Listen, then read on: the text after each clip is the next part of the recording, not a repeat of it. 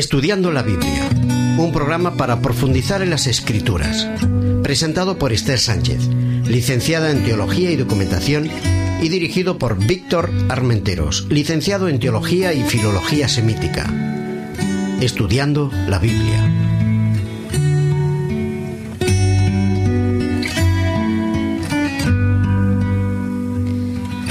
Amigos oyentes, nos alegra estar de nuevo con todos vosotros para estudiar la palabra. El tema general que os presentamos en esta ocasión lleva por título La religión en las relaciones humanas. Nuestro primer programa eh, lo hemos titulado Creados para la comunidad.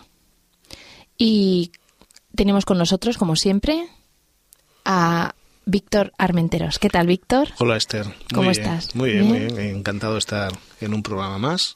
Dispuesto a afrontar una nueva serie de, de temas. Sí, encantado. Eh. Además es una serie muy interesante, una serie además que vamos a estar acompañados de nuevos locutores en diferentes programas.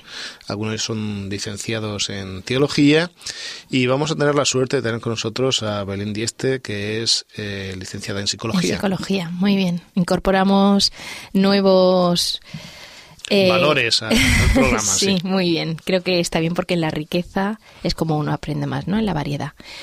Para comenzar esta nueva, este nuevo programa, os invitamos a tomar lectura de la Biblia en Primera de Juan 4.7. Leyendo la palabra.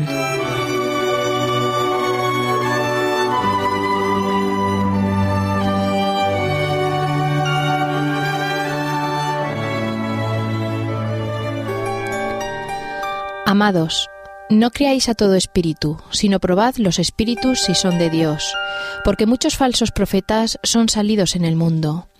En esto conoced el Espíritu de Dios. Todo espíritu que confiesa que Jesucristo es venido en carne es de Dios, y todo espíritu que no confiesa que Jesucristo es venido en carne no es de Dios. Y este es el espíritu del anticristo, del cual vosotros habéis oído que ha de venir y que ahora ya está en el mundo. Hijitos, vosotros sois de Dios y lo habéis vencido, porque el que en vosotros está es mayor que el que está en el mundo. Ellos son del mundo, por eso hablan del mundo y el mundo los oye. Nosotros somos de Dios, el que conoce a Dios nos oye, el que no es de Dios no nos oye. Por esto conocemos el espíritu de verdad y el espíritu de error. Carísimos, amémonos unos a otros porque el amor es de Dios. Cualquiera que ama es nacido de Dios y conoce a Dios. El que no ama no conoce a Dios, porque Dios es amor. En esto se mostró el amor de Dios para con nosotros, en que Dios envió a su Hijo unigénito al mundo para que vivamos por Él. En esto consiste el amor. No en que nosotros hayamos amado a Dios, sino que Él nos amó a nosotros y ha enviado a su Hijo en propiciación por nuestros pecados. Amados, si Dios así nos ha amado, debemos también nosotros amarnos unos a otros. Ninguno vio jamás a Dios. Si nos amamos unos a otros, Dios está en nosotros y su amor es perfecto en nosotros. En esto conocemos que estamos en Él y Él en nosotros, en que nos ha dado su Espíritu. Y nosotros hemos visto y testificado que el Padre ha enviado al Hijo para ser Salvador del mundo. Cualquiera que confesare que Jesús es el Hijo de Dios, Dios está en Él y Él en Dios y nosotros hemos conocido y creído el amor que Dios tiene para con nosotros. Dios es amor, y el que vive en amor vive en Dios y Dios en él. En esto es perfecto el amor con nosotros, para que tengamos confianza en el día del juicio, pues como Él es, así somos nosotros en este mundo. En amor no hay temor, mas el perfecto amor echa fuera el temor, porque el temor tiene pena, de donde el que teme no está perfecto en el amor. Nosotros le amamos a Él porque Él nos amó primero. Si alguno dice, yo amo a Dios y aborrece a su hermano, es mentiroso, porque el que no ama a su hermano al cual ha visto, ¿cómo puede amar a Dios a quien no ha visto? Y nosotros tenemos este mandamiento de él, que el que ama a Dios, ame también a su hermano.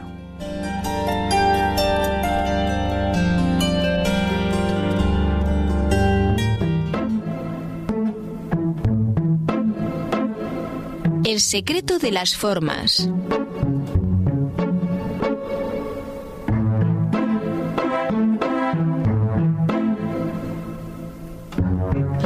Nos encontramos con un texto de la epístola universal del apóstol Juan, la primera epístola, Eh, es un texto muy interesante.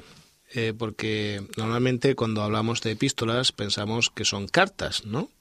Pero ¿tú has podido ver, Esther, en el texto algún tipo de encabezamiento, de destinatario? No, no parece en este caso que fuera una carta, la verdad. No, no tiene el formato, de, por lo menos. De una carta. Es muy curioso porque nosotros, cuando pensamos en epístola, no, no pensamos siempre que el género epistolar es mucho mayor que una simple carta.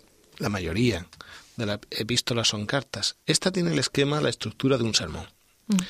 Hay quien dice que es un discurso teológico, pero a mí se me antoja por la manera tan cariñosa en que en ciertos momentos Juan habla a los destinatarios, que no conocemos quiénes son, seguramente eran esas iglesias pequeñitas que se estaban formando en el Asia Menor, ¿no?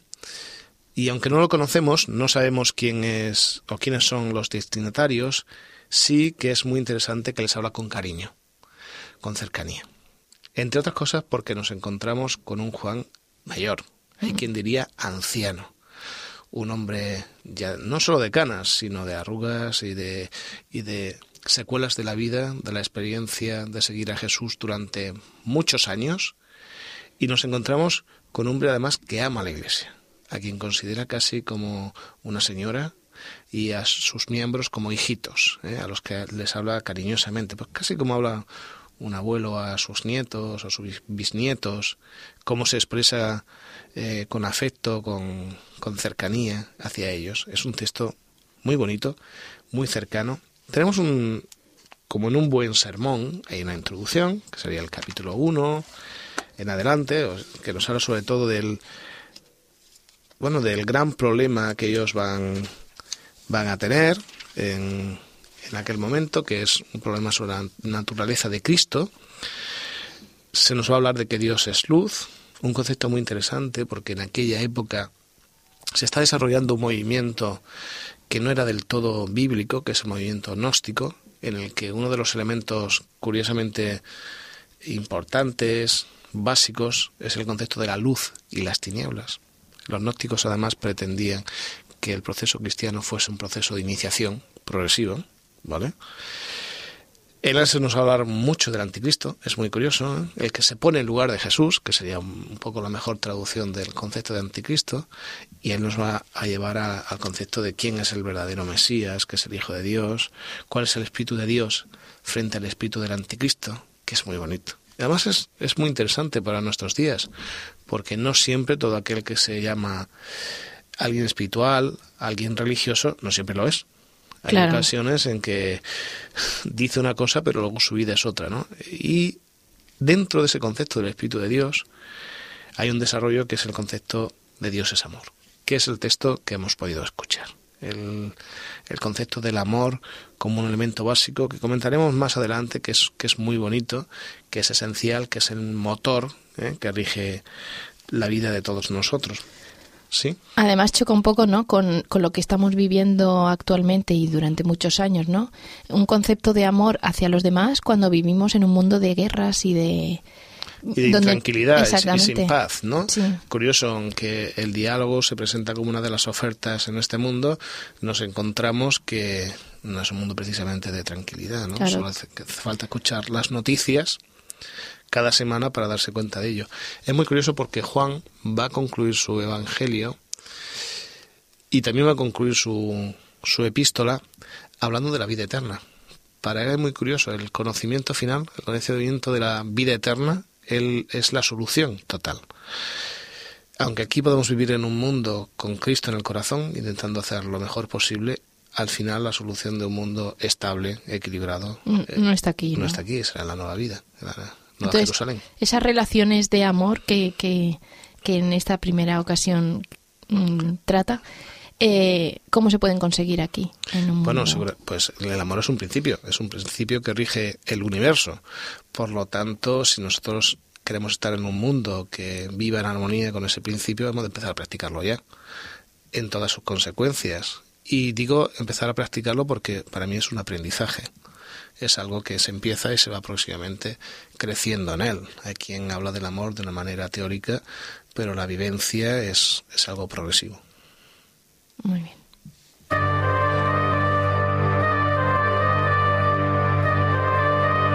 El espíritu de la letra.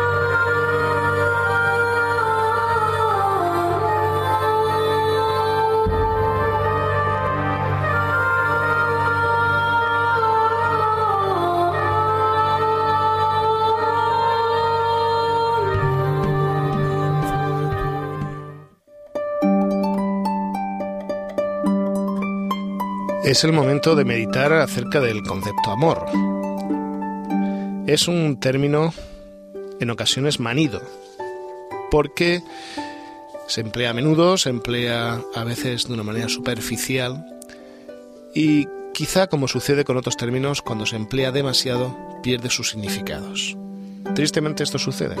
Cuando abusamos de un término en nuestro mundo, deja de tener el valor la prestancia que tenía en su origen. El concepto amor en nuestro mundo va desde un concepto teórico a uno sumamente físico. Encontramos aquellos para los cuales el amor es un elemento platónico. De una manera teórica se ama el concepto, se ama la idea más que la realidad. Y de ahí ese entorno romántico que en el que a veces nos encontramos y del que leemos y vemos en diferentes medios, he representado en teatro, en cine, etc. Ese concepto no es totalmente bíblico, aunque existe un amor, un concepto del amor que rige las vidas. Por otro lado, está muy de moda hablar de amor cuando en realidad mucha gente lo que quiere decir es sexo. Es un elemento puramente físico. Carente de amor en el que el otro aquella persona con la que compartimos ese, esa experiencia es un objeto simplemente y el objeto del placer es mutuo únicamente.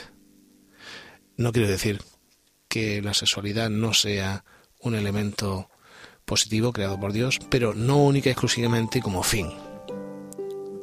¿Cuál es el elemento base, la estructura real del amor? El equilibrio, ese principio. ¿Sabéis que en el Nuevo Testamento nosotros tenemos diferentes términos para hablar de amor. Igual que en castellano tenemos uno, apenas uno, y algunas formas compuestas para hablar de, otras cosas. El amor, en el original, sobre todo del Nuevo Testamento, tiene términos muy diferenciados, muy interesantes. Está el amor vertical, el amor con Dios y de Dios para con nosotros. Eh, agape es un amor, eh, ¿cómo os diría? Puro, intenso, sobre todo de parte de Dios hacia nosotros, igual de nosotros hacia Él. Es el amor en mayúsculas, el amor que rige el universo y que es capaz de dar a su Hijo para que todos seamos salvos. Nos encontramos con filo, fileo, filos, diferentes formas que existen para hablar del amor eh, entre familia, entre hermanos, el amor horizontal, es amor sano, más vinculado con el afecto, con la sangre, con el roce, que con ese amor vertical o el, amor conyugal. Ese es el amor entre amigos, el amor entre hermanos, con los padres. Es ese vínculo que no conocemos muy bien, pero que nos hace ser mejores personas. Y luego está Eros, el amor físico, que no es un elemento negativo en sí en la Biblia en ningún momento. Y quisiera resaltar esa idea. El cuerpo no es algo malo en el texto bíblico. Al contrario, es algo bueno porque Dios lo ha creado. Lo que sucede es que en este mundo a veces se resaltan algunos de estos tres puntos en exceso, ¿no? Y tenemos el concepto de ese amor ágape única y exclusivamente, ese misticismo de algunos periodos. Podemos encontrarnos con esas filiaciones intensísimas, eh, ese concepto casi tribal de la religión, o podemos encontrarnos con aquellos que solamente piensan en el elemento físico. Yo creo que el amor completo eh, comprime estas tres ideas y las desarrolla. Es la totalidad de ellas. Quizá donde podemos encontrar en su esencia, y me gustaría que lo pudieseis escuchar, este equilibrio de esos tres factores sea la epístola a los Corintios, la primera epístola a los Corintios, capítulo 13. Él está hablando acerca de los valores más importantes de la humanidad y hace una definición preciosa. Si yo hablara lenguas humanas y angélicas y no tengo amor, vengo a ser como metal que resuena o címbalo que retiñe. Y si tuviera profecía, y entendiera todos los misterios y todo conocimiento, y si tuviera toda la fe, de tal manera que trasladara los montes, y no tengo amor, nada soy. Y si repartiera todos mis bienes para dar de comer a los pobres, y entregara mi cuerpo para ser quemado, y no tengo amor, de nada me sirve. ¿Os dais cuenta qué fuerte? Si tuviese la capacidad de comunicar al máximo, en cualquier lengua, pero de mí no nace el querer a la gente que me rodea, el querer a los demás, no sirve de nada. Y si tuviese la capacidad de profetizar, de tener todo el conocimiento, la visión más clara, la sabiduría, y no tengo amor, no sirve de nada. ¿Para qué sirve eso? El conocimiento sin amor es vacío.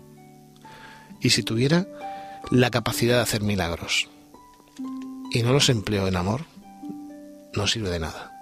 Y sigue Pablo, el amor es sufrido, es benigno, no tiene envidia, no es jactancioso, no se envanece, no hace nada indebido, no busca lo suyo, no se irrita, no guarda rencor, no se goza de la injusticia, sino que se goza de toda la verdad, porque todo lo sufre, todo lo cree, todo lo espera y todo lo soporta.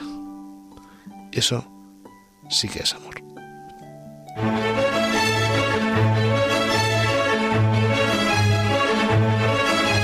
Otras miradas, otras lecturas.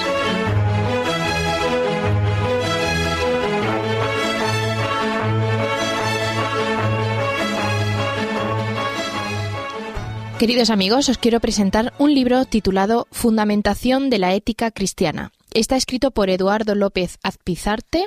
Es un eh, profesor de la Facultad de Teología de Granada.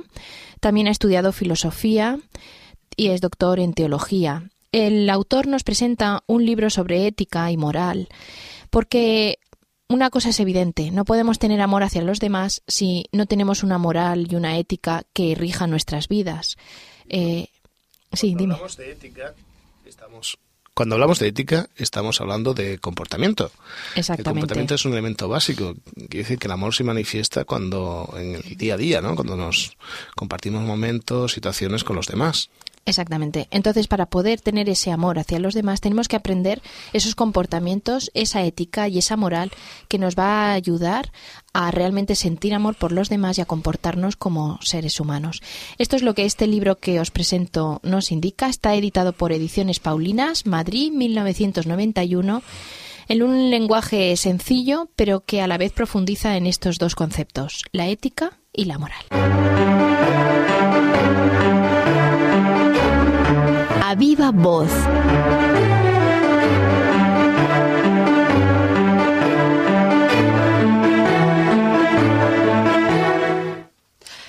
Saludos a todos. eh, hola Víctor, hola Esther y hola a todos los que me estáis escuchando. En primer lugar, quiero agradeceros eh, la invitación de participar en estos temas tan interesantes e importantes para nuestro bienestar, para el bienestar de los seres humanos, que son las relaciones y todo lo que implican.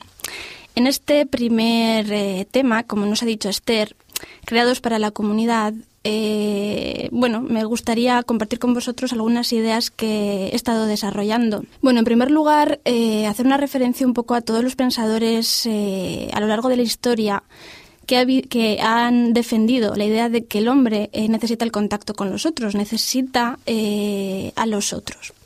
Dice desde Aristóteles eh, que el hombre es sociable por naturaleza, pasando por poetas como Homero y hasta los antropólogos y sociólogos de nuestros días. En fin, la idea un poco de que los vínculos son de gran importancia para la salud y bienestar de los seres humanos continúa atrayéndonos, atrayendo a muchos pensadores y científicos. ¿Y por qué?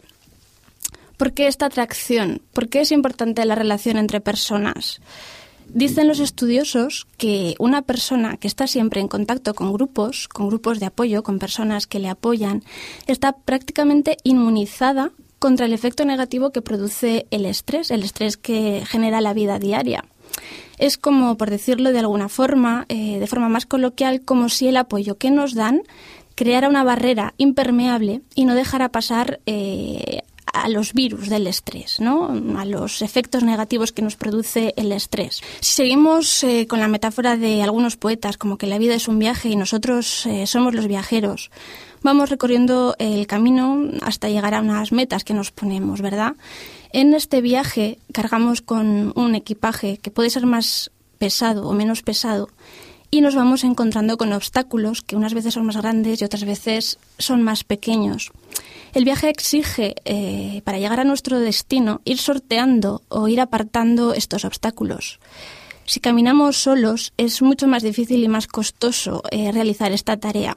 Si nos vamos encontrando con personas eh, a las, con las que compartir las ideas para quitar estos obstáculos, pues nos va a ser más fácil. Incluso cuando nuestra mochila nos pesa demasiado, podemos parar hablar, eh, compartir con otros lo que nos preocupa. El sentirnos apoyados por alguien hace que nos sintamos queridos, cuidados, estimados y valorados, dándonos fuerza para afrontar las dificultades y retos de la vida, que no son pocos, ¿verdad? Y en este estar en contacto con los demás, tenemos eh, como primera experiencia, el ser humano como primera experiencia, el estar inmersos en la familia. Es eh, los primeros contactos que tenemos con eh, las personas. Y allí es donde aprendemos a observar los costes y beneficios que tiene vivir en esta particular comunidad. Aprendemos que tenemos que compartir los juguetes, la comida, el cariño, el tiempo de los padres y que también además implica respetar unas normas comunes que garanticen pues una feliz convivencia. Sino, ¿qué pasa? Si no, eh, pues bueno, mm, si no compartimos eh, todo este tiempo y queremos más, y no aceptamos las normas que se nos imponen, nos quedamos solos. Eh, y cuando los niños están solos, normalmente se sienten tristes y enfadados. ¿Y qué significa estar solo? Mm, hay una frase de un alguien famoso y sabio que dijo: si no eres solidario, te estás condenando a la soledad.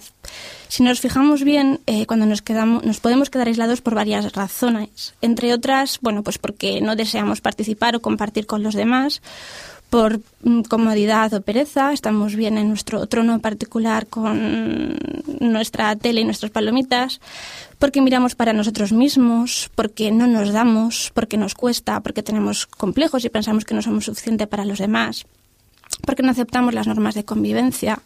En fin, hay diferentes causas. El efecto sí que es en todos eh, el mismo y es que produce una sensación de desarraigo, de sentido de no pertenencia, de soledad y esto nos condena a la tristeza, a la depresión, a la amargura y a la carencia de sentido y muchas veces, y en algunas ocasiones vaya, eh, al suicidio. tiene mucho que ver con este sentimiento de soledad. Y es que eh, vivir en comunidad también exige un esfuerzo, ¿no? Eh, luchar contra mis propios intereses y deseos, que no siempre se puede ganar y hacer lo que uno quiera. Eh, renunciar a algo que yo pienso para llegar a acuerdos y a consensos. Y, bueno, mm, aceptar algunos puntos de vista distintos para, bueno, llegar a acuerdos, ¿no?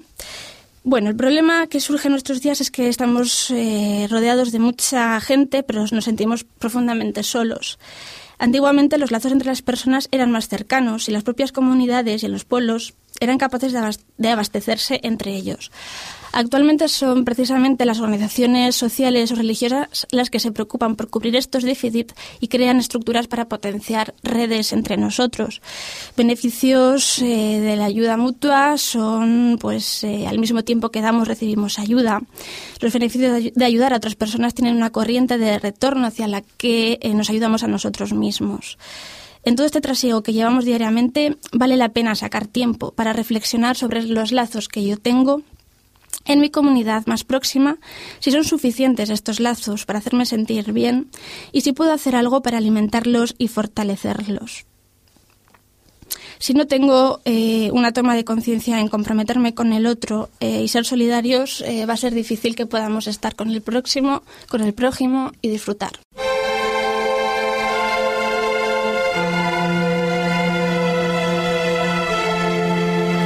de todo corazón.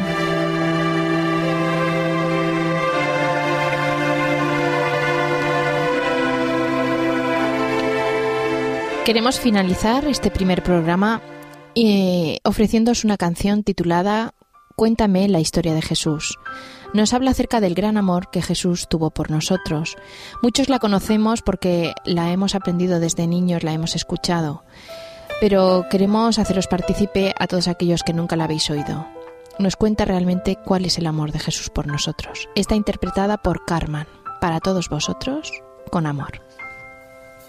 Tell me the story of Jesus. Write on my heart every word. Tell me the story sweetest that ever was heard. Tell how the angels in chorus sang as they welcomed his birth.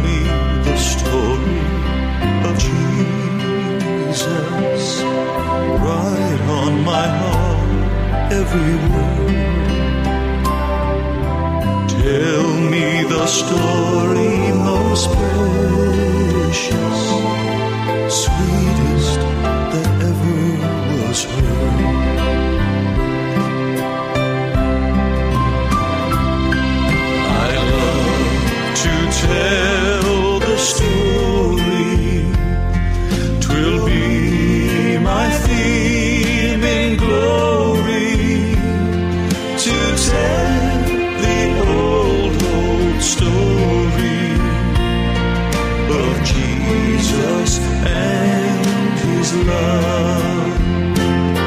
I love to tell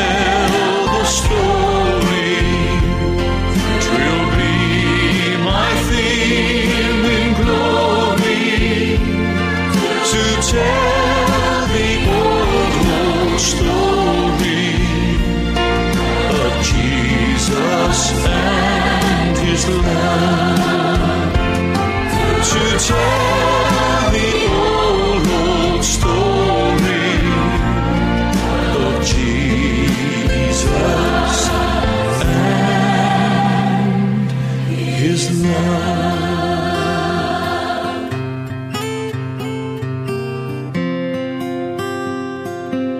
have we trials and temptations.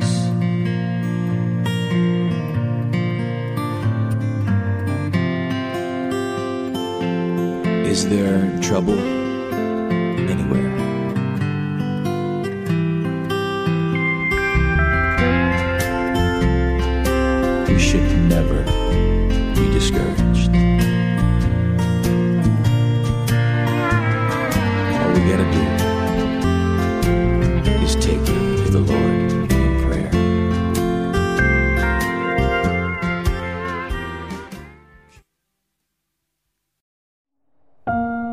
Producido por hopmedia.es